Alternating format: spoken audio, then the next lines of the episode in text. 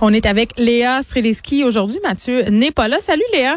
Salut. Bon, un hôpital de Boston qui refuse une grève du cœur à un client non vacciné, ça fait écho un peu à tout le débat qu'on a là, sur la façon dont on traite les personnes non vaccinées, que ce soit le temps d'attente à l'hôpital ou encore les traitements qu'on leur autorise, même le remboursement de certains frais. on sait que la compensation santé du premier ministre a fait beaucoup jaser, mais aux États-Unis, on semble pousser ça un peu plus loin qu'ici. Là.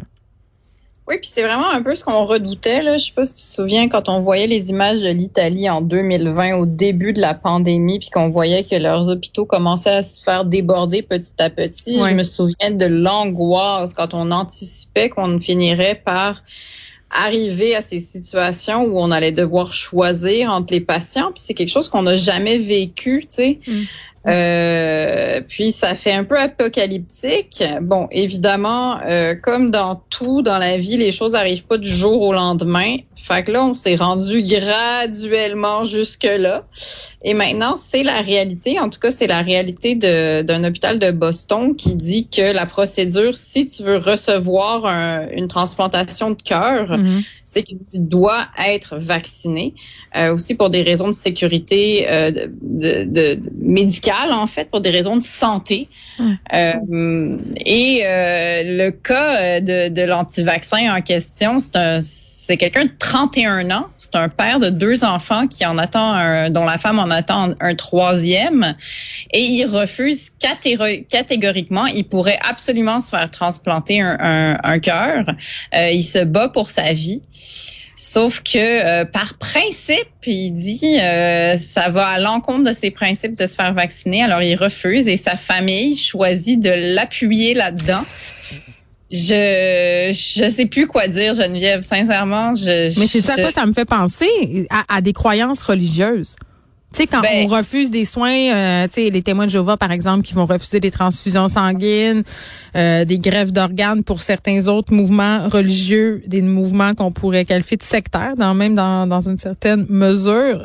C'est parce qu'on est dans le domaine de la croyance rendu là. Quand c'est rendu que ta vie, euh, la perspective de perdre la vie euh, pèse moins lourd dans la balance que de prendre un vaccin ou d'avoir une transfusion sanguine, on est dans le domaine de la croyance. Ben oui, puis tu sais, ça c'est exactement euh, le clou sur lequel euh, varge mon mari, c'est-à-dire que mon mari est, intervenant en soins spirituels, ce qui est un titre un peu vague pour dire qu'il s'occupe justement des croyances des gens dans un hôpital psychiatrique. Au mm-hmm. début, ça c'était une profession qui était très euh, ben, qui était complètement reliée à la religion, mais maintenant elle est laïque. Et donc ça s'attaque à toutes les croyances, euh, tout ce qui pour nous est la spiritualité ou les croyances. Euh, ta, ta propre théologie personnelle en fait. Puis euh, mais est-ce ben, qu'il y a des gens anti-vax avec qui il doit entre guillemets composer au quotidien?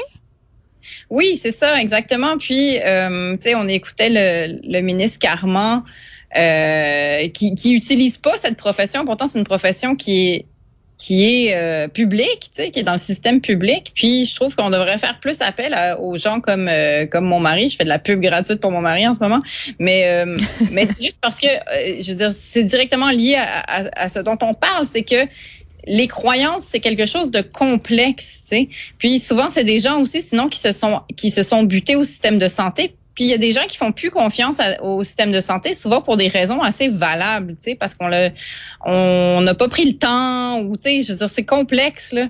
Ce qui fait que oui, il faut s'attaquer aux croyances, puis il faut essayer de y aller de manière très intelligente pour gagner la confiance de ces gens-là. Mm. Bon là, évidemment, on s'éloigne du cas de Boston. Là, je oui, mais c'est quoi? Oui, mais je comprends. Euh, mais en même temps, euh, rendu là, quand on voit que cette personne-là, ça relève de la croyance, puis qu'il va perdre la vie est-ce que l'hôpital, est-ce qu'un médecin, est-ce qu'un organisme de santé est en droit de refuser une grève? Je veux dire, qu'il soit vacciné ou pas, est-ce que ça menace, si on veut, la pérennité ou le succès de cette greffe-là? Ben, de ce que j'ai compris, en tout cas, c'est que c'est vraiment le protocole, tu sais. Donc, ben j'imagine que euh, il y a un protocole à suivre euh, médical là, ils y vont pas dans l'abstrait là, ça reste quand même euh, je suis sûre qu'il y a une grille là, à suivre. Puis c'est des préparations de d'opération, tu sais. Donc est-ce qu'il parce que moi en dehors en dehors du fait que ça ait un impact, je veux dire si on est capable de me prouver que ça a un impact sur les chances de réussite de la grève ou que ça menace vraiment la vie du patient de ne pas être vacciné pour des raisons de transmission à l'hôpital et tout ça, je comprends la décision de l'hôpital de Boston. Mais si comme tu dis, puis c'est pas, je veux dire, on, on sait pas là, mais si c'est juste une question de grippe puis de protocole, je veux dire, soyez des êtres humains là. Je veux dire, moi, euh, quand je chroniquais sur euh, sur Erika D'Alessio la semaine passée, une jeune femme euh, qui est à l'hôpital en ce moment, qui lutte pour sa vie, on y a découvert un cancer des ganglions avancé. Euh, elle est pas vaccinée pour des raisons personnelles, mais, mais rendu là que tu sois vacciné ou pas vacciné, tu as le droit d'avoir un traitement humain, tu as le droit d'avoir un traitement ben équitable. Le personnel de la santé doit, entre guillemets, te sauver la vie, s'occuper de toi. Moi, quand j'entends des gens dire on devrait pas soigner les non-vaccinés, ben on devrait les faire attendre plus longtemps. Je comprends l'impulsion qui pousse les gens à dire ça. Moi-même, je l'ai déjà pensé, qu'attendre les non-vaccinés, mais c'est à l'échelle humaine, c'est beaucoup plus complexe que ça. Là. Ben, ça l'est, puis sincèrement, on veut pas vivre dans ce monde-là. Ben non, parce que ça ouvre la porte à toutes sortes de dérapages. Je veux dire, tant qu'à ça, on soigne plus les alcooliques, on soigne plus les drogués, on soigne plus les fumeurs, on soigne plus les gens qu'on juge en surpoids. Tu sais, c'est quand même, tu sais, quand t'es médecin, tu prêtes serment, là. Donc, euh, tu dois sauver des vies. Ah non, c'est sûr qu'on peut pas vivre dans ce monde-là. Puis, euh, je veux dire, sais, une société, c'est ça aussi, c'est-à-dire qu'il faut s'occuper des plus vulnérables. Sais, puis les plus vulnérables, des fois, c'est que pendant un temps, un temps de crise, ben, je sais pas, il y a quelque chose dans ta tête qui fait que t'es t'es pogné, man, t'es boqué, là, t'es boqué. Puis je sais pas, c'est rentré dans tes Trois enfants, cet homme-là. Un, un à venir. Donc, deux enfants, un à venir. Et quand même, sa croyance l'emporte sur la perspective de faire de ses enfants des orphelins? Je sais pas, c'est c'est vraiment dur à comprendre, c'est vraiment difficile à comprendre. Ben c'est de la radicalisation, c'est c'est un brainwashing, c'est ces gens-là, il faut les accompagner, il faut les déprogrammer. Puis je parlais de ça avec un expert hier. Euh, c'est beaucoup plus facile de d'attiser la haine, la colère, de brainwasher quelqu'un en ligne que de le déprogrammer. Tu sais, souvent, j'entendais Lionel Carman dire il faut convaincre les personnes anti-vaccins d'y aller. Il faut que tu pognes one-on-one ces gens-là. Il faut qu'il y ait des discussions avec des professionnels de la santé, tu sais, pour qu'un peu euh, traverser tout ça. Mais c'est vraiment ça, c'est exactement ça. Puis c'est aussi ce que ce que dit mon mari sur euh, si on fait pas ça, c'est que YouTube gagne, gagne. Si ben on n'a pas des équipes. Mais si tu fais juste des traités d'épais, qu'est-ce qu'ils font? Ils s'enfoncent encore plus dans le trou du lapin puis ils se radicalisent encore davantage. Euh, autre histoire réjouissante, Léa. euh, c'est un texte de Marie-Ève Moras, qui est journaliste à la presse. Euh, on a toute une discussion en ce moment sur le délestage scolaire. Moi, j'ironisais la semaine passée sur le fait qu'on allait devoir envoyer nos CV euh, dans les écoles. On en parlait ensemble d'ailleurs. Euh, et là, on a l'histoire de cet enseignant du primaire qui est obligé de prendre un congé, d'abandonner ses élèves en pleine pandémie. Pourquoi?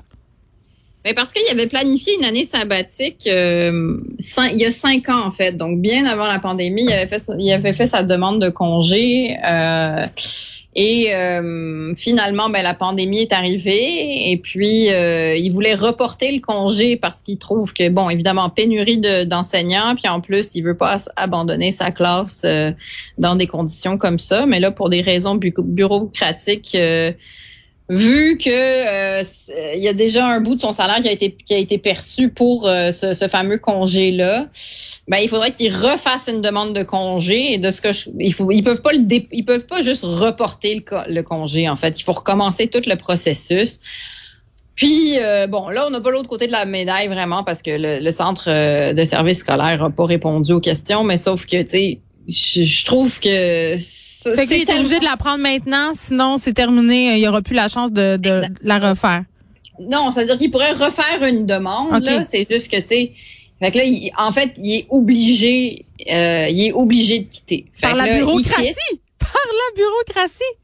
Ben oui, fait qu'il est obligé de quitter sa classe, même s'il veut pas. Puis en même temps, euh, puis tu sais, il dit j'ai de la chance parce que j'ai un suppléant qui peut prendre mon contrat. Sauf que ce suppléant là, il est il, est enlevé à une autre classe quelque part, puis on manque tellement de profs. Là. Le mm-hmm. ministre Robert disait qu'il en manque deux, 200 à 300. Non, mais on va en fabriquer, tu savais pas?